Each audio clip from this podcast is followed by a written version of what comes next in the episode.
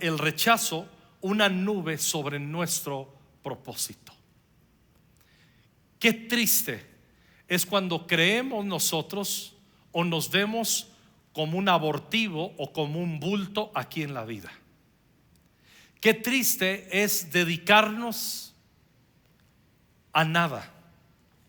O qué triste es dedicarnos a lo que nosotros vaya fluyendo en el día a día porque no hemos entendido con claridad que nacimos con un propósito. Tú tienes un propósito en tu vida. Tu propósito no es el de otros. El de otros debe inspirarte, nunca frustrarte. Cuando yo veo gente que está bien clara en su propósito, yo no me deprimo. Antes me deprimía por tonto. Ahora recibo inspiración de ellos para entender que soy diferente y que sí tengo un propósito diferente, en otro matiz, en otro color, pero tú tienes un propósito. Mira, el hecho que ya eres padre o madre, olvídate. O sea, tú ya estás metido en un gran propósito. El hecho de ser salvos nos da un propósito, una nueva vida, y la nueva vida tiene propósito. ¿Y cuál es ese propósito? que nosotros llevemos a otros al conocimiento de Cristo para salvación a multitudes. Ahora, el rechazo, cuando dejamos que domine nuestro corazón, ya hablamos y dejamos claro, no se trata de buscar la manera en la vida de no ser rechazados. No, todos seremos rechazados en todas las etapas de nuestra vida, en diferentes colores y matices, como dije. Sin embargo, a pesar de que somos rechazados, no debiera el rechazo legislar nuestra vida y nuestro porvenir. No. Ya hablamos de Jesús, Mesías, que él conoció el rechazo, pero supo cómo lidiar con el rechazo, porque si no hubiera lidiado con el rechazo, hubiera perdido su propósito.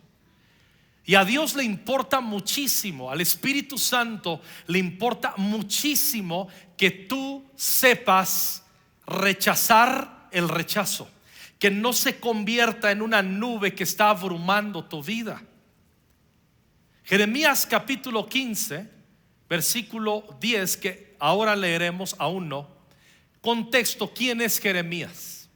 El profeta Jeremías para empezar, escuchen lo que voy a decir. Jeremías en esta época, en este siglo XXI, es un cuadro profético de lo que la iglesia debiera ser. Proclamadores de la voz de Dios a cualquier precio, con aceptación o sin aceptación de los que escuchan.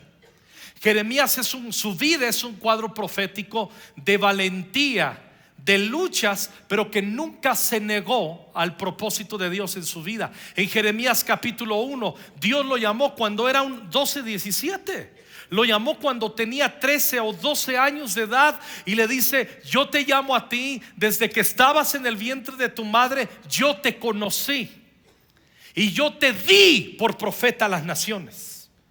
Le está diciendo a Jeremías cuando le está llamando que Jeremías responde, no Señor, no sé hablar. Y, el Señor le dice, no digas soy un niño. A todo lo que yo te mande hablar, todo lo que yo te diga hablar, lo vas a hablar, lo vas a decir. No pongas pretextos. Yo te llamé desde antes de que tú entendieras, yo ya había trazado un propósito para ti. Escuchen bien, hermanos. Dios en nuestras vidas no comienza, Dios no va un paso adelante de nosotros. El comienzo de Dios, Él avanzó todas nuestras vidas, las diseñó y Él regresa, por decirlo así, para Él no hay tiempo ni espacio, y se pone a nuestro lado y hace que caminemos la vida que Él ya preparó. Dios no es improvisado en tu vida. Él ya preparó tu vida, Él ya diseñó nuestras vidas desde antes de la fundación del mundo. ¿Por qué Dios, nos habría, ¿Por qué Dios habría de crearnos sin haber trazado un plan para nuestras vidas? El tema es que el infierno nunca querrá que tú y yo entendamos que nuestra vida está escondida en Cristo y que tiene un propósito que está trazado ya ese propósito. Y Jeremías fue un profeta que no tuvo éxito en su ministerio profético. Nadie le hizo caso, nadie lo peló. Y eso causó un rechazo en su corazón. Yo conozco muchas personas que tienen un espíritu de profecía o un don profético, pero que los ves fracasados en la vida porque ellos piensan que son el Espíritu Santo.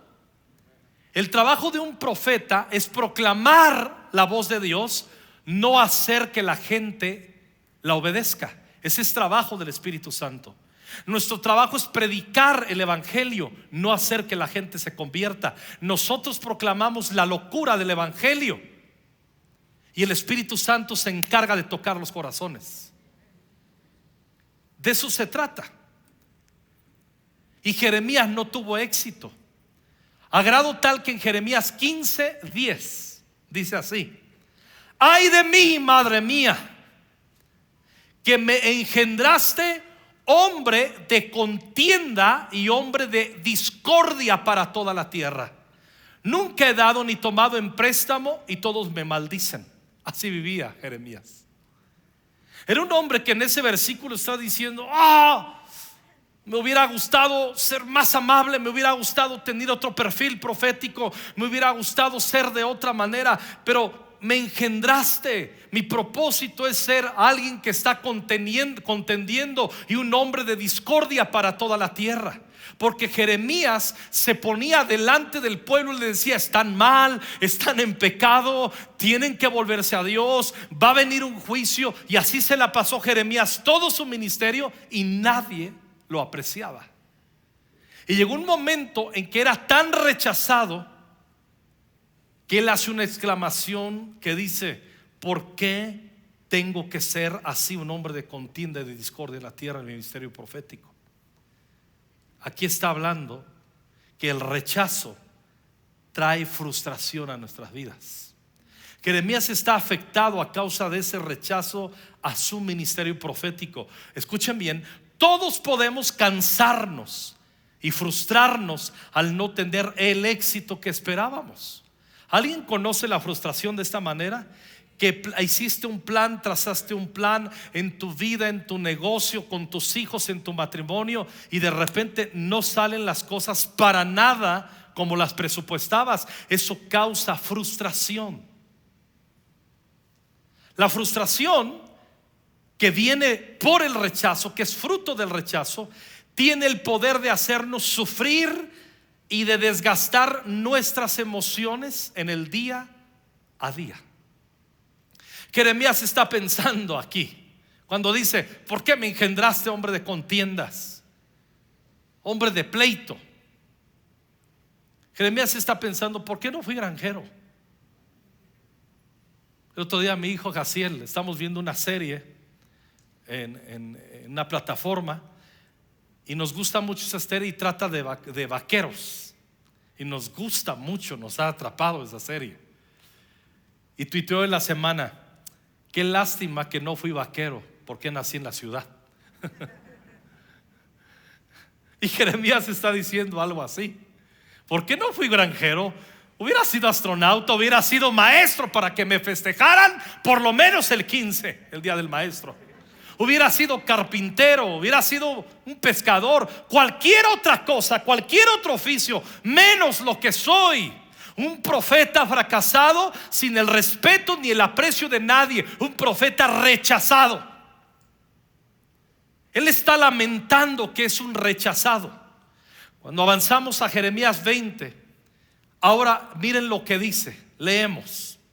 Es una protesta de Jeremías. Jeremías le dijo a Dios, Dios mío, con lindas palabras me llamaste y yo acepté tu invitación eres más fuerte que yo y por eso me convenciste. Me sedujiste, oh Señor, fuiste más fuerte que yo y me venciste, dice la versión 60. Jeremías aquí ya está grande.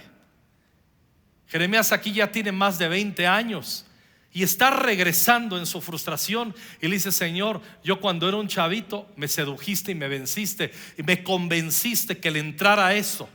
Pero la verdad es que a toda hora la gente se burla de mí.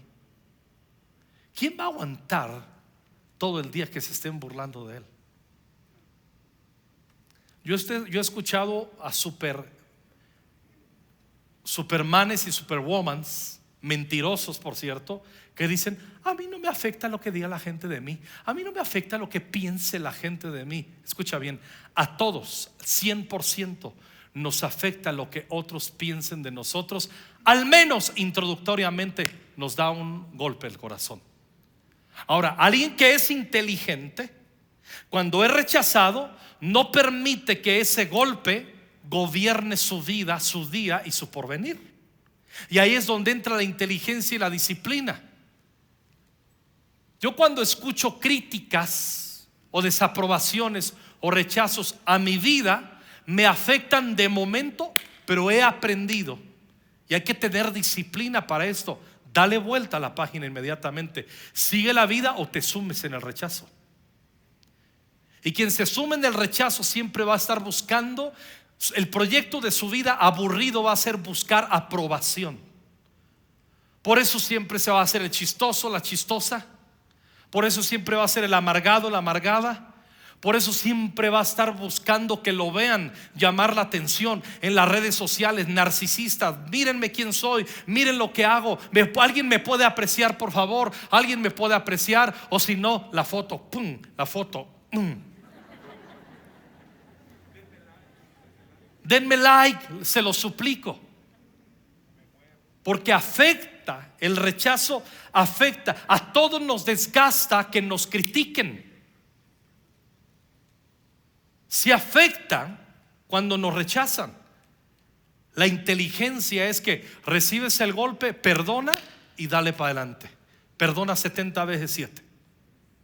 Si a alguien le afecta demasiado y se traba demasiado en una plática o en sus pensamientos a solas sobre el rechazo, no estás funcionando bien en tu vida espiritual ni emocionalmente. Porque ya hablamos y quedó bien asentado, seremos rechazados y lamentablemente y torpemente en nuestra inmadurez a veces rechazaremos a otros conscientes o no de ello. A toda hora la gente se burla de mí. Ocho. Cada vez que abro la boca tengo que gritar, ya viene el desastre, ha llegado la destrucción. No hay nada, no hay día que no me ofendan por predicar tu mensaje. Pobre Jeremías, con razón se está desahogando. A mí, no me afecta, pues serás más fuerte que Jeremías, porque en Jeremías 20 le afecta horrible y en el capítulo 15 también. A Jesús le afectó también, a grado que se fue a Getsemaní y dijo, si es tu voluntad que pase de mí esta copa así. El tema es que no puede eso gobernar nuestras vidas. No tiene que suceder. Hay días que quisiera no acordarme más de ti ni anunciar más tus mensajes, pero tus palabras arden dentro de mí, son un fuego que, ah, que me quema hasta los huesos. He tratado de hablar, pero no puedo quedar callado. Vamos al 10. La gente en tono burlón me grita. Hay terror por todas partes.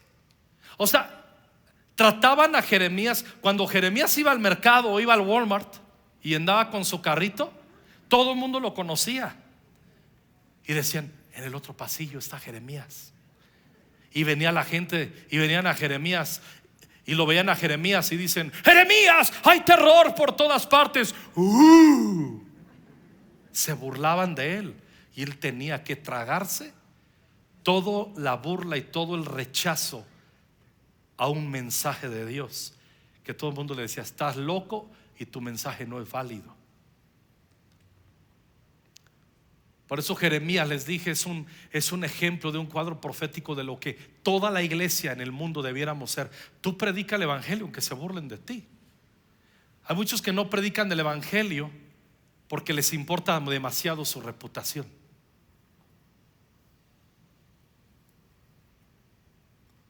También los oigo cuando dicen, vamos a denunciarlo.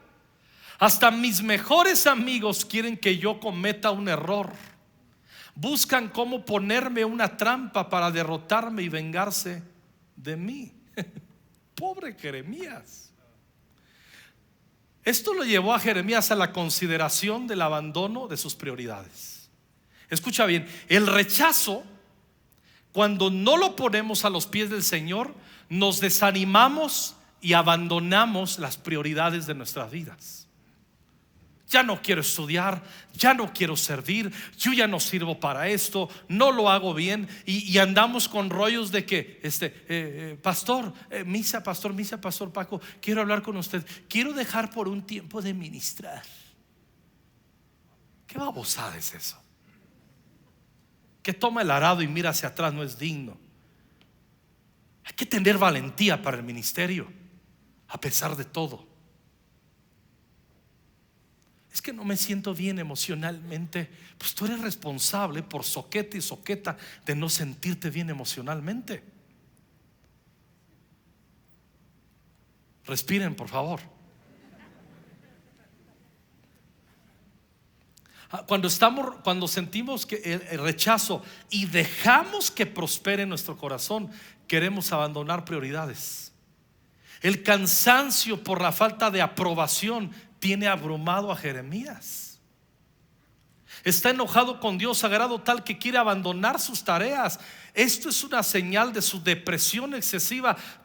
Estaba considerando intempestivamente dejar de hablar en el nombre del Señor. El espíritu de rechazo nos lleva a hablar o a actuar apresuradamente sin medir las consecuencias. Cuidado. El rechazo no puede gobernar tus emociones. No, ahorita vamos a hablar soluciones. Dos soluciones centrales, dos ejes para no dejar. El rechazo vendrá. Estamos hablando qué vas a hacer cuando llegue. ¿Te va a gobernar o lo vas a poner bajo tus pies en el nombre de Jesús?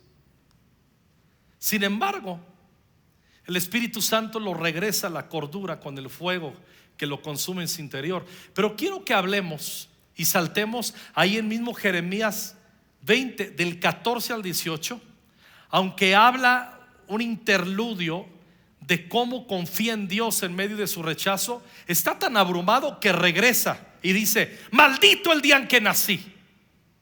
Maldito el que le dijo a mi papá, te felicito, tuviste un hijo varón, fue niño. ¿Cómo quisiera que ese tipo terminara como las ciudades que Dios destruyó sin compasión? Quisiera que se vuelva loco de remate. Espérate, Jeremías. Pues nomás dijo fue niño y ya lo estás maldiciendo. Cuando un espíritu de rechazo gobierna nuestras emociones, nos metemos muy duro con aquellos que están cerca de nosotros y que solamente nos quieren hacer bondad. ¿Por qué tuve que nacer si vivo solo para sufrir? Si voy a morir humillado, mejor hubiera nacido muerto. Así mi tumba habría sido el vientre de mi madre. Escuchen bien, está el rechazo no controlado te lleva al espíritu de muerte y a considerar el suicidio. Lo voy a decir con mucho respeto, con muchísimo respeto. Y solo haré un comentario y es un tema a desarrollar que en su momento hablaré del tema, del suicidio. Pero la raíz de todas las personas o que se suicidan, lo digo con mucho respeto, o que están pensando, teniendo pensamientos suicidas, la raíz es que no saben poner a los pies del Señor el rechazo. Siempre están buscando la aprobación de todo el mundo. Y no puedes vivir para tener la aprobación de todo el mundo. Tampoco puedes vivir creyendo que eres feliz si alguien no te aprueba, por lo menos. Estamos diseñados para que alguien nos diga, vientos, bien hecho. ¿Por qué tuve que nacer si vivo para sufrir? El rechazo nos hace maldecir el día en que nacimos. No es maldito el día que naciste. Es bendito el día que dijeron, es niño, es niña. Ese día, Satanás te ha hecho creer que no es importante cuando dijeron es niño, es niña. Es de los días más importantes que podría haber en tu vida el día que naciste. Naciste y eres una bendición, no eres un bulto y no eres una maldición. No somos un error, estamos en el plan de Dios. Aleluya. Aplaude más fuerte, yo aplaudo contigo y adoro al Señor. Gracias por la vida, gracias por la vida, Señor. El rechazo nos hace hostiles, nos hace duros hacia nuestros cercanos y justamente juzgamos sus intervenciones, los hacemos responsables de nuestra desdicha. No es que tú siempre, no siempre, ocasionalmente, no exageres. No es que estoy así, si tú tuvieras otra actitud conmigo, yo sería mejor persona. No, no, no, no, no. Somos responsables. Hay muchos hijos que se sienten rechazados y dicen, ah, maldito el día que nací en este hogar, hubiera sido mejor hijo del tío, ese sí es buena onda con mis primos, porque lo ves eventualmente y no vives ahí. Chamaco mocoso, chamaca mocosa, órale, lárguese a vivir unos 15 días afuera en la calle a ver si es cierto que no le aman en su casa. Y muchos papás bien sonsos, bien tontos, bien tarados, por no decir una grosería más fuerte. Sus hijos los controlan con el espíritu de rechazo y, ay, ay, y les dan osito de peluche para que no se vayan. Me voy, me voy. No, no, no. ¿Qué le gusta a mi hijo? Un osito de peluche. Sosito de peluche. Ya le das osito de peluche. Controladores. El espíritu de rechazo quiere controlar lo que los otros hacen alrededor nuestro. Maldito ese que le dijo a mi papá, es varón, eh, eh, que, se destruya su vida. ¿Quién sabe dónde andaba ese viejo gritón que dijo, nomás dijo en la vida, fue niño y ya lo está maldiciendo? Quien, está quien vive en espíritu de rechazo está buscando la manera de hacer responsables a otros de las situaciones nada cómodas que están sucediendo en su vida. No podemos jugar ese juego. Eso es un asunto inmaduro completamente. El rechazo nos engaña al considerar que la vida es mala, que no hay belleza en ella ni propósito. Ahora yo entiendo que Jesús dijo, en el mundo tendréis aflicción y dolor. Pero luego dijo algo Jesús, pero confiad, porque yo he vencido al mundo. Jesús está diciendo, vas a tener eventos toda tu vida que te van a afligir y que te van a meter dolor y hasta rechazo en tu vida. Hey, pero tranquilo, yo he vencido al mundo. Mi presencia está contigo. Mi espíritu está contigo. Las cosas no deben quedar así para siempre porque yo he vencido al mundo, dice el Señor. Y el rechazo nos arranca esa esperanza de un porvenir maravilloso. Nos tortura diciendo que la aflicción, que la pena y la vergüenza son nuestro destino. Se meten unos rollos en nuestra vida. Pues voy a aprender a vivir así, sufriendo. Nací para sufrir. Ni aunque me cambie, pare de sufrir, dejaría de sufrir. Me quedo en conquistando.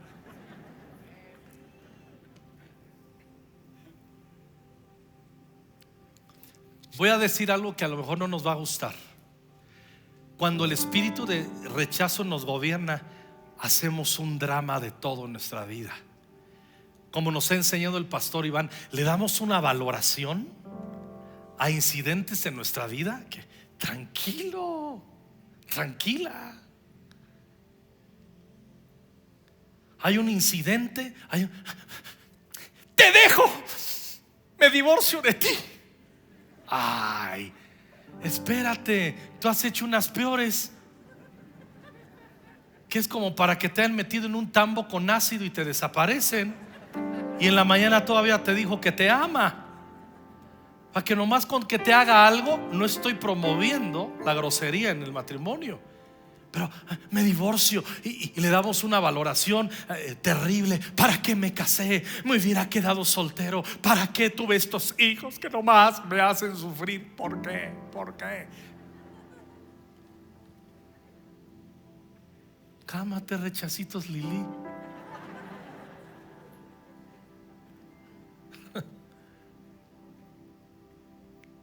Vamos a recordar que luego de toda una terrible nube de rechazo, recordarán que hace 22 días en el Salmo 22, justo vamos a ver el versus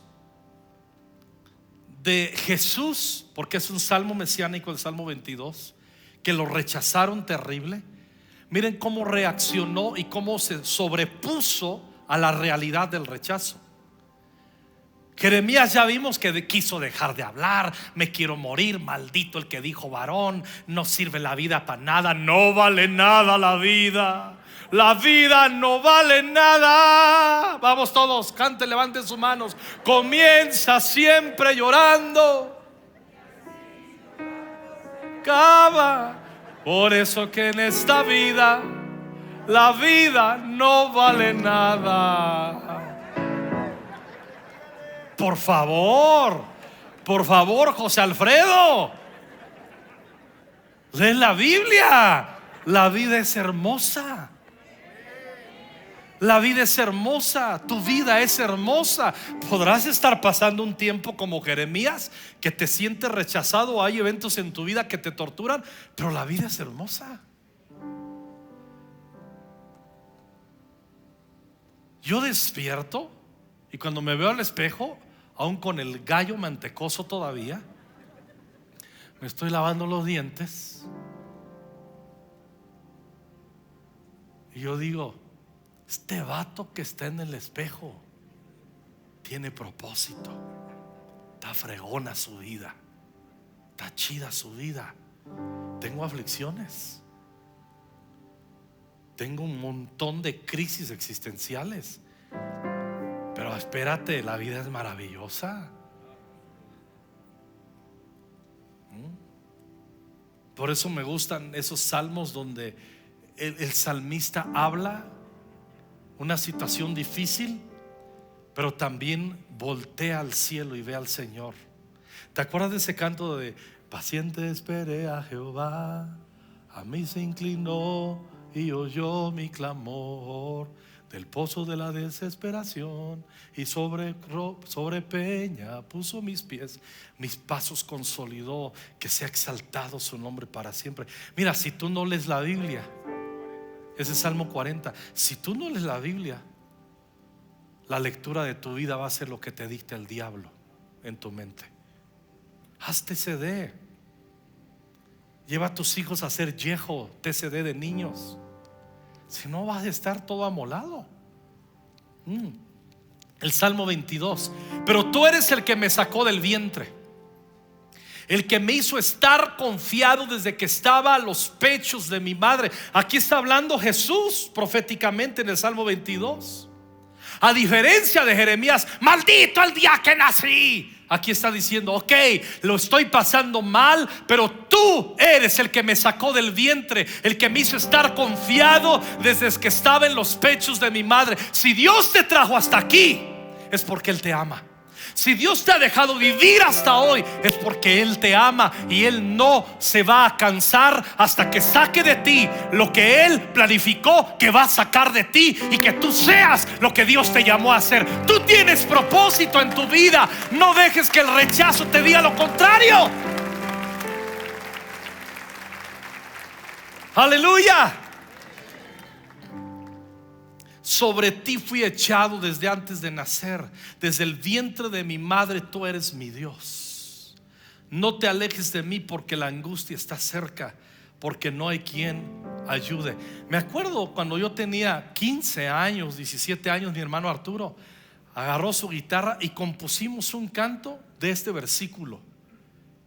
Y el canto pusimos la letra, sujétame, no te alejes de mí porque la angustia está cerca, porque no hay quien me ayude, mas en ti yo debo confiar.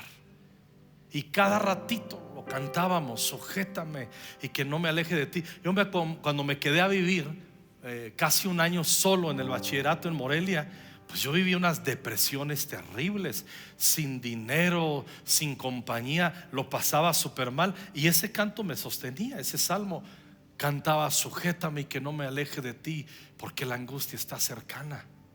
Miren, si hay alguien que sabe del rechazo en la vida. E, él está hablando, ¿eh? les estoy hablando. Pero he descubierto que si regreso a confiar en el Señor, el 19 ahí mismo, 20:19. Mas tú, Jehová, no te alejes, fortaleza mía, apresúrate a socorrerme, libra de la espada mi alma, del poder del perro mi vida, sálvame de la boca del león y líbrame de los cuernos de los búfalos. Miren cómo está diciendo, hay perros en mi vida, hay leones en mi vida, hay búfalos en mi vida. Me quieren destrozar. Lo único que te digo algo, Señor, no te alejes de mí, ayúdame, hazme paro, sálvame. La comunión con el Señor. En medio del rechazo, si tú pierdes tu comunión, el rechazo te va a dominar. Termino con el Salmo 77. Del 7 al 10. Vamos a ver si nos vamos identificando en alguna etapa de nuestras vidas. ¿Me habrá rechazado para siempre el Señor? ¿Nunca más volverá a ser bondadoso conmigo? ¿Se ha ido para siempre su amor inagotable? ¿Han dejado de cumplirse sus promesas para siempre? ¿Se ha olvidado Dios de ser bondadoso? ¿Habrá cerrado de un portazo la entrada a su compasión? Y yo digo, miren lo que terminó concluyendo, este es mi destino. El Altísimo volvió su mano contra mí. Ese tipo estaba mal, mal, lo estaba pasando mal. Pensó que Dios lo había sentenciado al fracaso y al rechazo. Y al último cayó en la tentación de decir, si esa es la voluntad de Dios, aleluya, yo me someto. Pero de repente vino el Espíritu de Dios sobre él. Y en el 11 que me encanta dice, pero después me acuerdo y se me pasa.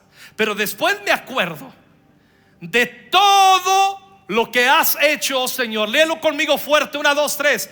Pero después me acuerdo de todo lo que has hecho, oh Señor. Recuerdo tus obras maravillosas en tiempos pasados. Siempre están en mis pensamientos. No puedo dejar de pensar en tus obras poderosas. Escucha bien, piensa en lo que Dios ha hecho en ti.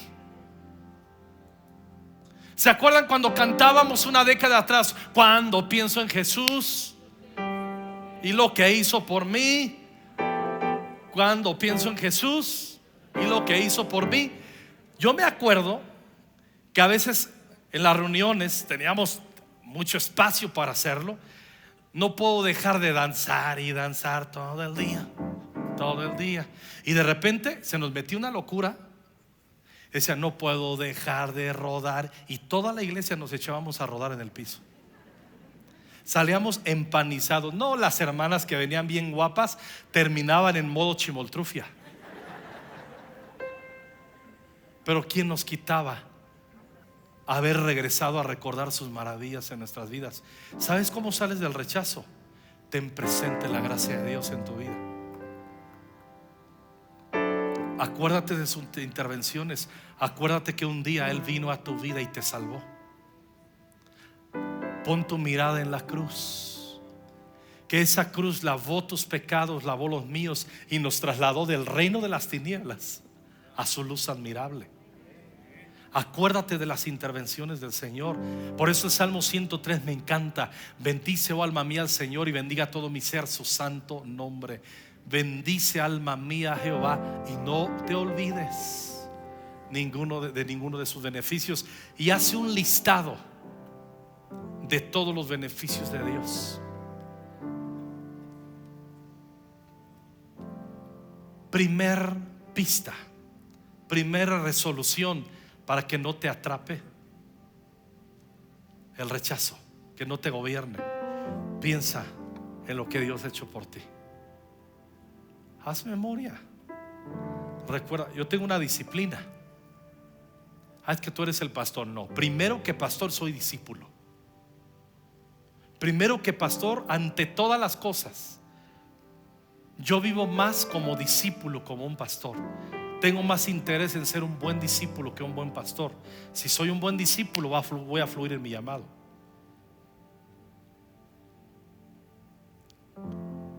Y hago memoria de sus beneficios. Me acuerdo.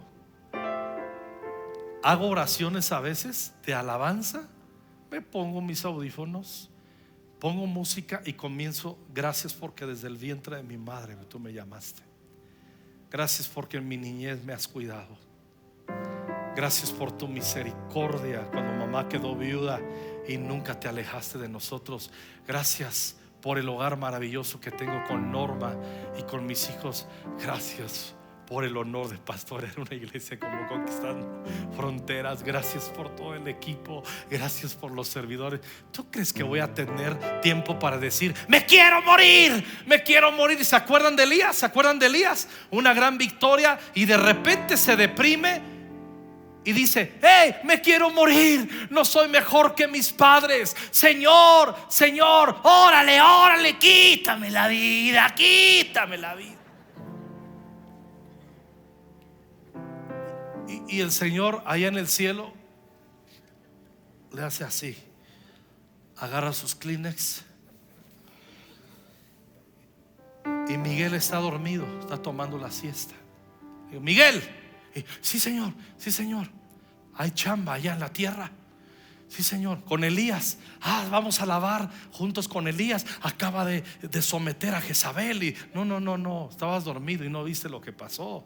Se deprimió le entró el rechazo, se creyó las palabras de la bruja Jezabel. Órale a chambear.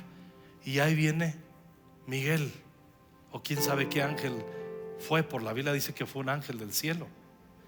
Y llega con, y está abajo, está abajo de un, de un enebro, de un árbol, con su peine, el, el, el, me quiero morir me corto las venas, no sirvo de profeta. Oh, solo yo he quedado. Señor, quítame la vida. Y con su peine aquí. Espérame. Y llega Miguel, dice, hace 48 horas estabas degollando profetas. Y ahora con el peine te quieres cortar las venas. Yo creo que, yo creo que Miguel dijo, baboso profeta.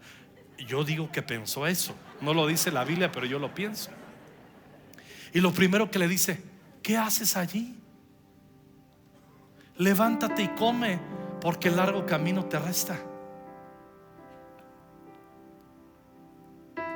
Ella come algo y va y pasa una temporada y otra vez va caminando de repente y, se acuerda que está rechazado y otra vez se deja caer y, ¡ah! ¡ah! y Miguel, párate de ahí. El Señor dijo que vayas a ungir a tal profeta, a tal rey, a tal rey. Y aquel, no, oh, me quiero morir, no sirvo para nada. Eh, que te pares de ahí, tarado. Es que el rechazo nos mete en unos rollos de depresión. Si tú resuelves que Dios está de tu lado. Y al último, vive lleno del Espíritu Santo. Porque regresamos y termino con este versículo. Jeremías 29. Hay días que quisiera no acordarme más de ti, ya lo leímos, ni anunciar más tus mensajes, pero tus palabras arden dentro de mí. Son un fuego que me quema hasta los huesos. He tratado de no hablar, pero no puedo quedar callado. ¿Qué es lo que lo hacía regresar en medio de sus rechazos y sus fracasos? que ardiera el fuego de Dios en su vida. Tú eres responsable por cuánto arde el fuego de Dios en tu altar. No le eches la culpa a los demás. No, no, no, no, no, no, no, no. ¿Cuánta leña le estás echando al fuego?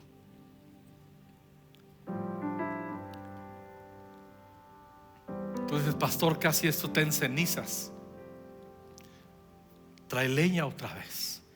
Invoca el fuego de Dios a tu vida. Cuando tú vives en alabanza recordando las intervenciones de Dios en tu vida y encendido.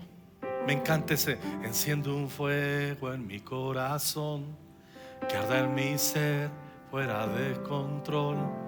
Quiero más de ti, Dios. Quiero más de ti, Dios. Enciendo un fuego en mi corazón, que en mi ser fuera de control Quiero más de ti, Dios. Quiero más de ti, Dios. Todos los días tenemos que pedirlo.